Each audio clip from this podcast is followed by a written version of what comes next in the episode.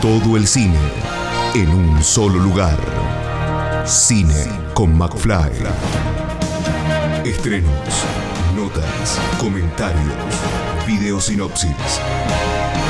Cine con McFly. Todo el cine en un solo lugar. Todo el séptimo arte en Cine con McFly. Cine con McFly. Bueno, en, esta, en estas eh, nuevas, eh, bueno, en estos nuevos festivales, no, porque son festivales que ya vienen casi con dos décadas de que vienen presentándose, pero bueno, en, este, estos momentos la virtualidad eh, sigue estando presente y por suerte podemos seguir teniendo festivales que veníamos viendo y asistiendo de manera presencial. Uno de ellos es el Festival Internacional de Cine de Derechos Humanos, que está llegando a su decimonovena edición. Y bueno, yo no les voy a contar mucho, va a ser del 27 de, de mayo al 2 de junio, pero quien está del otro lado para charlar un poquito acerca de esta nueva edición es Florencia Santucho, que es directora del Instituto Multimedia de Urmay, pero también es eh, directora del Festival Internacional de Cine de Derechos Humanos, que le doy las gracias por estar ahí del otro lado para charlar un poquito acerca de esta nueva edición. Gracias a vos, Pablo, por darnos este espacio. Es sumamente importante eh, lograr eh, contar un proyecto que es independiente, que viene de hace muchos años, como bien decís, desde 1997, de hecho, fue el primer festival de cine de derechos humanos de toda Latinoamérica. Y ya a partir de los 2000 empezaron a haber otros en, en la región, a nivel internacional, ya estamos en red con más de 40 festivales de cine de derechos humanos, pero sigue siendo nuestro abordaje algo especial porque claramente con Argentina hablar de derechos humanos es algo eh, muy arraigado, no solamente en nuestra memoria, sino en el accionar de las calles, de los movimientos sociales. Así que nos fuimos renovando en estos años, fuimos integrando los temas. Eh, con eh, las demandas de la sociedad civil, con las luchas sociales de género, de pueblos originarios, de jóvenes y por supuesto el tema migrantes surge hoy como eje central de esta edición porque en realidad las resume todas. Estamos hoy frente a una pandemia que, que, nos demuestra que este sistema de producción, de vida, de consumo no es sustentable, que vamos a seguir teniendo posiblemente epidemias, pandemias, si no modificamos estructuralmente eh, ese mecanismo de la falta de integración. Entonces, eh, trajimos en esta edición un lema que es Raíces en Movimiento, para recordarnos que todos venimos de alguna migración, en muchos casos son migraciones forzadas por cuestiones económicas, por guerras, por exilios, como nos pasó en Argentina, eh, pero también por cuestiones climáticas o a veces por seguir un deseo, un deseo de vida. Eh, entonces, gracias a esos impulsos, eh, tenemos una sociedad llena de identidades y que en algunos casos vienen invisibilizadas. Así que esta edición surge con ese propósito, de reunir esos pedacitos de nuestras identidades para que podamos empezar a, contarnos desde otro lugar. Entonces el cine es una herramienta de transformación social, es un vehículo para eh, conocer historias de otras latitudes, pero eh, sobre todo esa empatía que a pesar de no tener una sala de cine presencial, eh, también se puede vivenciar con películas que vemos online o con los debates y encuentros que queremos proponer para esta edición. Y en este caso te quería primero consultar cómo, cómo fue eh, la edición anterior, cómo si tenés más o menos un balance como para que la gente eh, esté al tanto de quienes bueno, quizás el año pasado con toda la cuarentena, la pandemia, eh, se, lo, se, lo, perdió porque estaba acostumbrado a, ir presencialmente. Y bueno, para, para saber cómo, cómo, fue el año, el año pasado y después, eh, bueno, cómo va a venir esta, esta nueva edición de esta decimonovena. Es una buena pregunta porque en realidad el año pasado estuvimos, como IMD, como asociación, pero no con el FICD, sino con el FINCA, que es el Festival Internacional de Cine Ambiental, que surgió de una ramificación del FICD en el 2010, para compensar esa visión de los derechos humanos que en muchos casos no, venía acompañando la problemática socioambiental, que ahora por suerte ya está mucho más avanzada, gracias por supuesto a figuras como Norito Cortiñas y tantos líderes y lideresas que están poniendo el cuerpo en Latinoamérica para defender los recursos naturales. Así que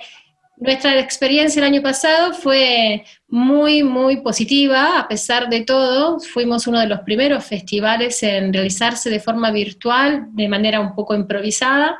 pero logramos eh, superar los 30.000 espectadores, tuvimos más de 25.000 visitas en nuestras redes sociales, muchísima participación. Eh, tuvimos a mm, todos los directores y las directoras presentes en nuestra ceremonia de cierre, que es algo único para nuestro festival, porque con tanta variedad de países. Así que podemos decir que después de, de, esa experiencia ya empezamos este año con mucha más claridad, que iba a ser un formato virtual, lo teníamos en claro ya a comienzo de año, conociendo lo que sucedía en Europa, pero también eh, tuvimos la oportunidad, cosa no común, de eh, tener unos socios italianos de SMK OpenDDB que eh, nos permitieron desarrollar nuestra plataforma independiente, que lanzamos, sí, por primera vez en esta edición y en ese sentido es todo un desafío, es nuestro imd-stream.org que está vinculado con nuestra web, que es ficd.imd.org.ar, pero que tiene una plataforma donde se van a poder ver las películas en streaming desde todo el país, o sea, está geobloqueado la Argentina, no de ningún otro país se pueden ver. Em, y eso sí es algo que, que, hemos visto en, esto, en este año que ha hecho la diferencia para los festivales. Porque por supuesto la mayoría tienen que pagar esa plataforma en dólares o en euros, es algo muy caro, inaccesible, o si no lo tenés que pagar, eh, perdés los contactos de las personas que entran a esas plataformas. Y para nosotros y nosotras, en este momento nuestro capital son las personas que nos siguen, justamente esos contactos que hubieran venido al festival en presencia y que ahora tenemos que capturar en las redes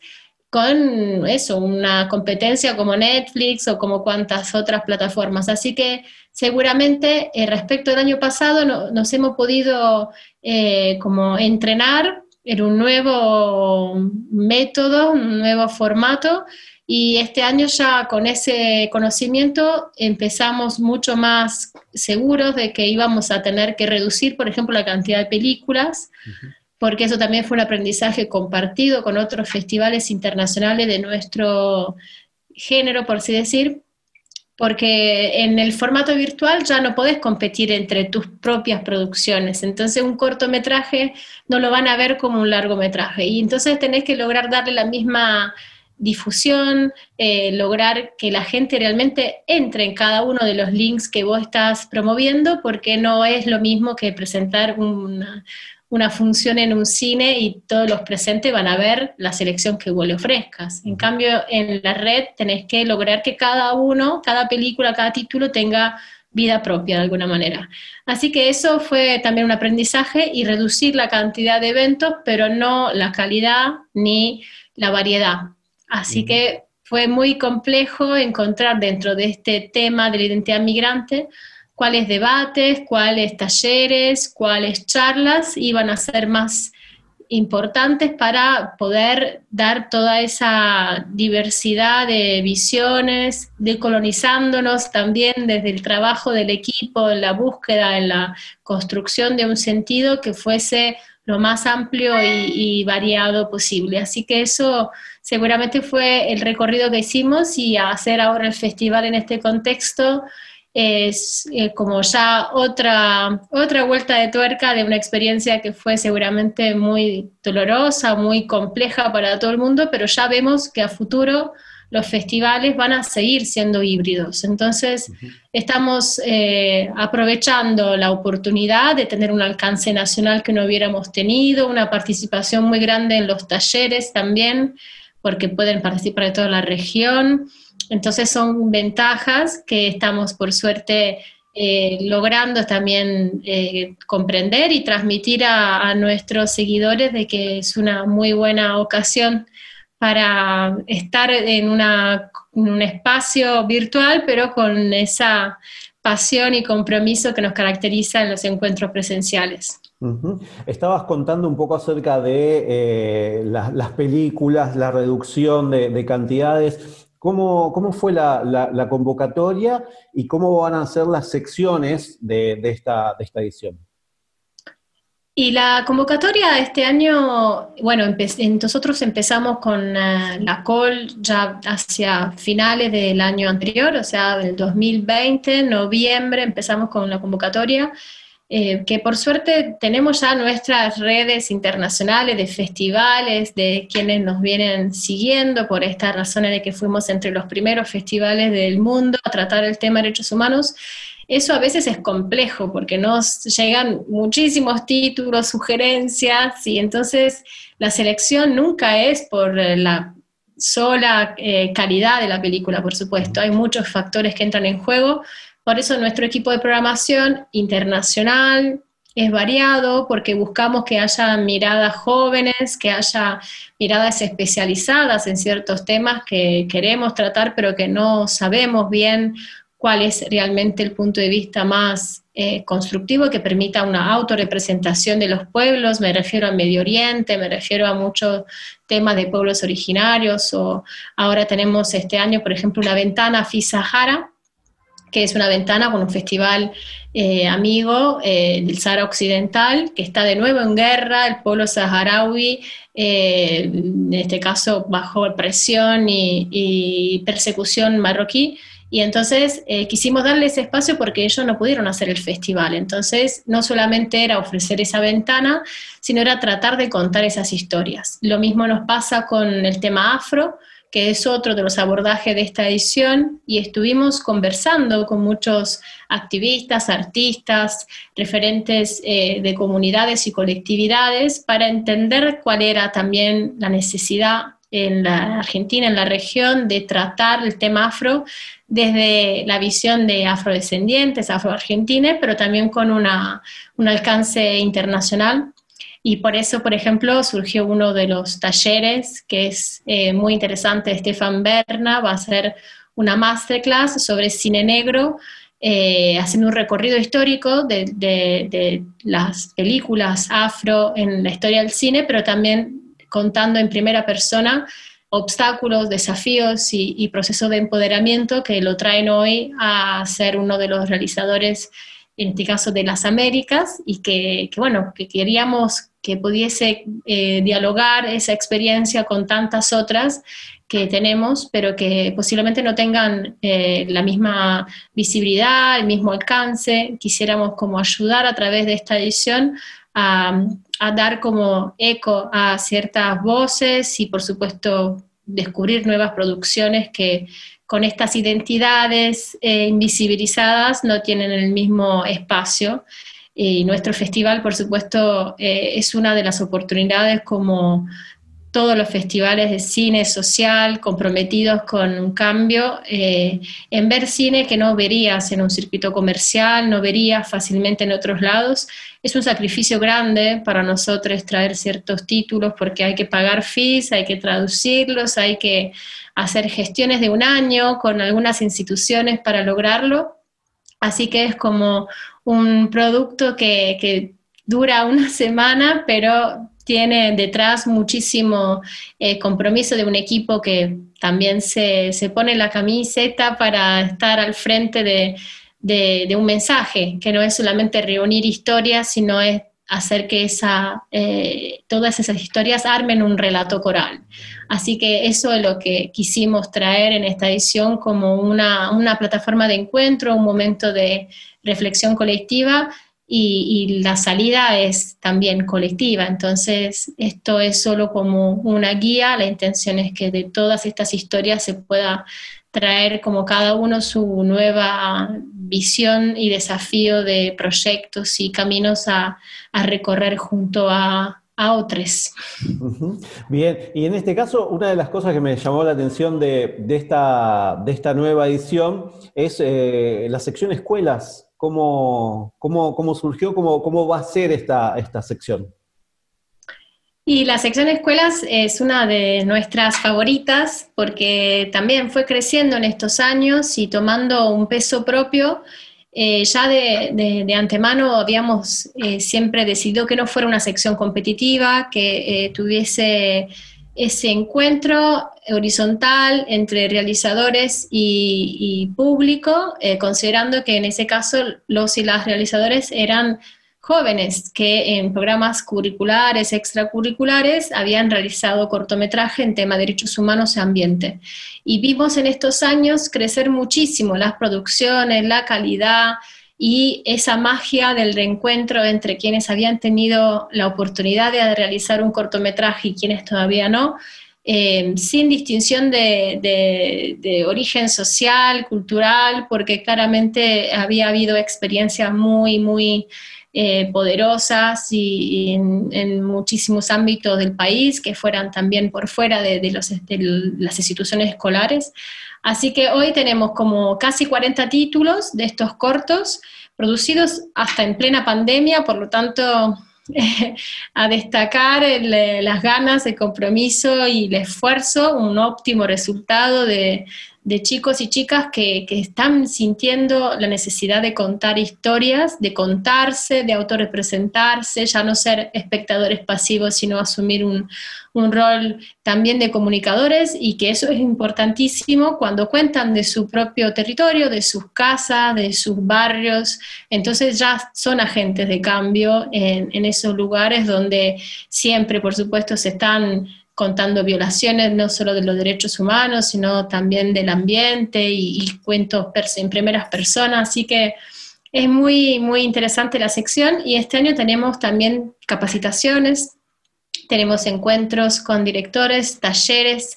de storytelling y, también de denuncia eh, en relación siempre al FI Sahara, eh, un encuentro entre jóvenes que en campos de refugiados están empezando a producir eh, sus propios cortometrajes desde ese lugar de la memoria identitaria que logra, gracias al cine, no solamente reconstruir una historia, sino denunciar un presente en, función de una visión de futuro.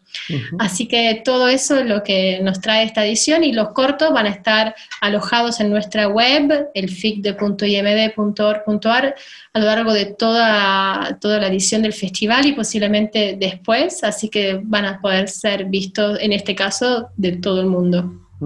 Bien, y por último, bueno, eh, comentarles a la gente desde cuándo y cómo van a poder eh, disfrutar de esta edición número 19. Esta 19 edición del FICDEP tiene lugar del 27 de mayo al 2 de junio. Recuerdo que la programación puede ser vista solo de Argentina, está geobloqueada la Argentina, pero tenemos nuestra plataforma, que es el imd-stream.org, donde se puede acceder con un usuario y ya poder ver gratuitamente toda la programación. Eh, en cambio, en nuestra web, figde.imd.org.ar, también pueden consultar por el resto de las actividades que mayormente se van a ver streameadas en las redes sociales como Festival FIGDE, Facebook, YouTube, eh, Twitter, Instagram, TikTok, tenemos este año, eh, y Telegram, un canal maravilloso que también nos permite cierta protección de los derechos de, nuestra comunicación, así que invito a todos y todas también a sumarse al canal de Telegram. Y vamos a tener 53 títulos eh, exhibidos en esta edición de 27 países con una variedad muy grande desde Kenia, Palestina, Sahara, Europa, por supuesto Latinoamérica, Em, cortos, medios, largos, documentales, ficciones, animaciones, así que hay muchísima variedad en torno a este tema central de la identidad migrante, pero también tocando en las secciones tradicionales la cuestión de los cuerpos cautivos, eh, finca ambiente, la infancia y juventud, la memoria, mirada de género y diversidad, eh, pueblos originarios, panorama que abarca todas las problemáticas que están por fuera de estos ejes, pero también unas ventanas especiales como Films for Transparency sobre el tema corrupción, eh, ventana FISAHARA, que mencioné anteriormente, y una ventana DOCS, que es con Alemania, cortos sobre chicos y chicas adolescentes, y dos focos, que son foco afro y foco mediterráneo, como también eh, dentro del eje temático de la identidad migrante, dos miradas eh, sobre dos temas centrales a nivel local como mediterráneo e internacional como la cuestión afro. Bien, recordemos que esto va a ser todo gratuito y que eh, va a estar, pregunta importante que siempre le hago a todos los que presentan los festivales, va a ser, eh, va a estar todo colgado de una vez, va a haber funciones con horarios y días, Ah, qué buena pregunta, porque en realidad eh, la programación no tendría límites, sino por el hecho de que algunas películas y distribuidoras nos están en realidad limitando la cantidad de visionados. Por lo tanto, hay como unas butacas que hay que reservar y si tenés algún título especial que no querés perder, conviene verlo de antemano porque luego puede ser que tengamos que darlo de baja. Mm. Así que eso es como un límite de este nuevo formato y de la adaptación que tuvo el mercado al respecto. No es más como antes que, que por ahí podíamos llenar una sala de El Gomón por, con mil personas, ahora también cuenta cada butaca virtual. Mm. Así que no tenemos días en ese sentido, pero sí tenemos como hasta eh, completar el cupo de cada película eh, que vamos a estar intentando un poco distribuir a lo largo de la semana, porque sabemos que el fin de semana hay más público que durante la semana, pero bueno, hay que estar como muy atentos y atentas con eso. Bien, o sea que ya saben, eh, se, hace, se arman una agendita ahí en el calendario para ver los días y si ya lo tienen eh, agendado, ya, ya, pueden disfrutar de esta decimonovena edición del Festival Internacional de, Cine de Derechos Humanos. Eh, Florencia, te agradezco muchísimo una vez más esta, esta, comunicación para que la gente pueda disfrutar de, de esta nueva edición. Y bueno, y esperando, no sé, el Finca quizás eh, este, este año 2021. Sí, sí, sí, sí, confiamos de que el Finca pueda, va a ser el sexto Finca, así que un número redondo, y esperamos poder tener eh, por lo menos este formato híbrido, algo presencial y algo virtual. Así que Sí. Bien, bien, bien. Bueno, Florencia, mil gracias por, esta comunicación y bueno, ya saben, eh, las redes sociales del Festival Internacional de Cine de Derechos Humanos, está toda en la descripción, así que gracias por, estar ahí de otro lado y contarnos un poquito acerca de, de esta nueva edición. Muchas gracias a vos, Pablo, y a todos y todas quienes nos escucharon, así que mm, los esperamos online. Muchísimas gracias. Hasta pronto. Escucha esta, otras entrevistas y mucho más en el programa radial en vivo de Cine con McFly todos los jueves a las 21 por Radio Aijuna 947 o en aijuna.fm.